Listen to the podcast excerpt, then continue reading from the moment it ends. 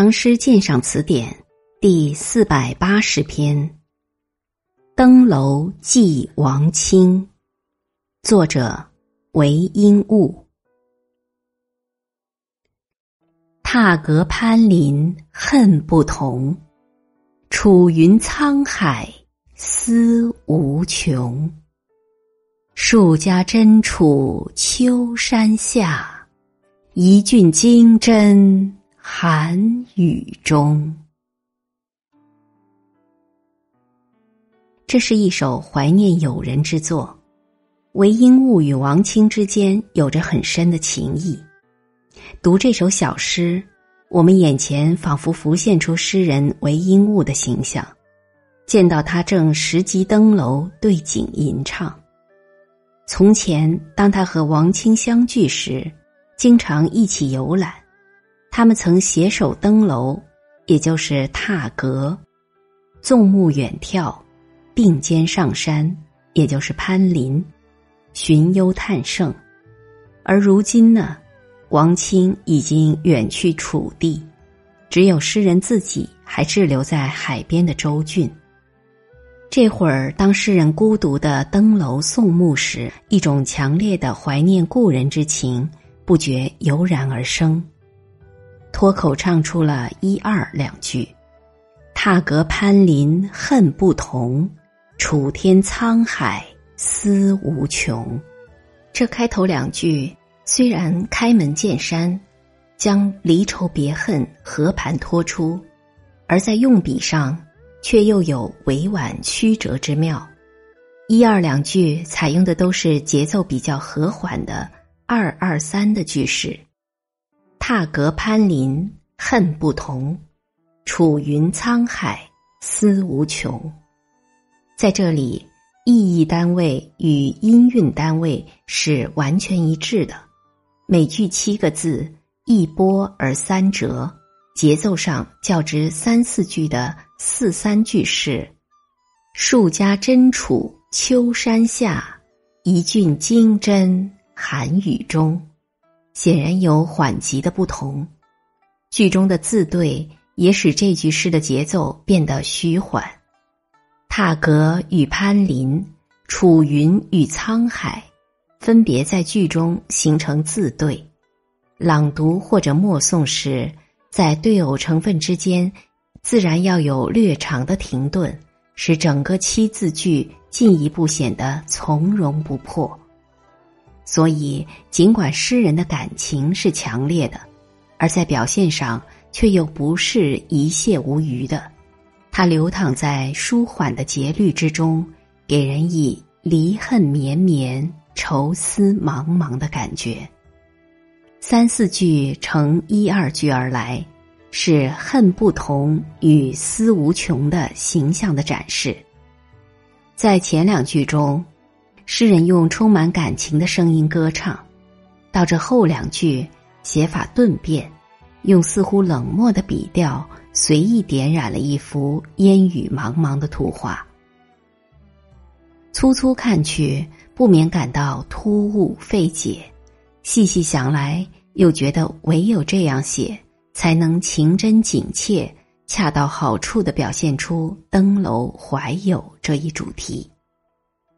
第三句中的“真杵”，是导致寒衣用的垫石和棒槌，这里是指捣衣时真杵相击发出的声音。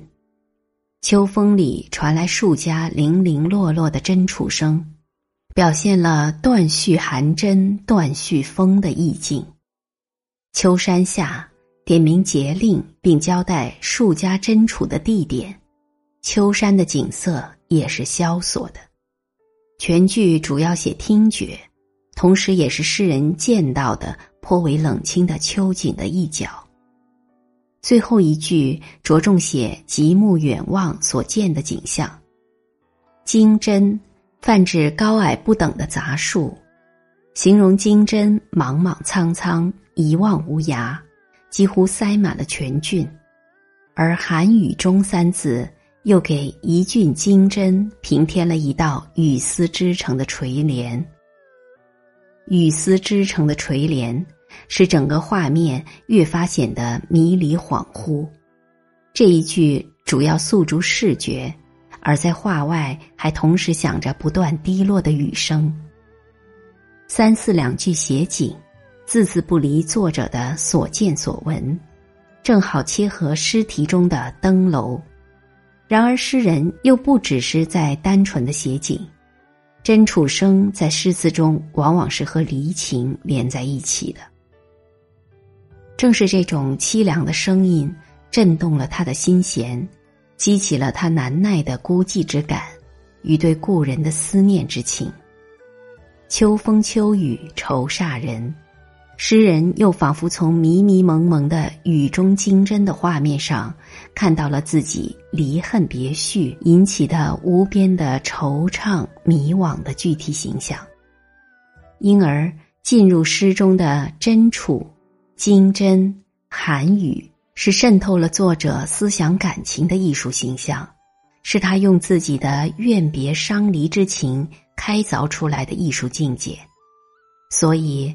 三四句虽然字字作景语，实际上却又字字是情语，字字不离眼前的实景，而又字字紧扣住诗人的心境。这首诗在艺术上的最大特点是采用虚实相生的写法，一二句直书用的是虚笔，三四句写景用的是实笔。二者相映成趣，相得益彰。虚笔概括了对友人的无穷思念，为全诗定下了书写离情的调子。在这两句的映照下，后面以景喻情的句子才不至被误认为是单纯的写景。景中之情虽然含蓄，却并不隐晦。实笔具体写出对友人的思念。使作品具有形象的感染力，耐人寻味，又使前两句泛写的感情得以落实并得到加强，虚实并用，使通篇既明朗又不乏含蓄之感，既高度概括又形象生动。本篇鉴赏文作者陈志明，《登楼记王卿》，作者韦应物。踏阁攀林恨不同，楚云沧海思无穷。数家珍处秋山下，一郡金针寒雨中。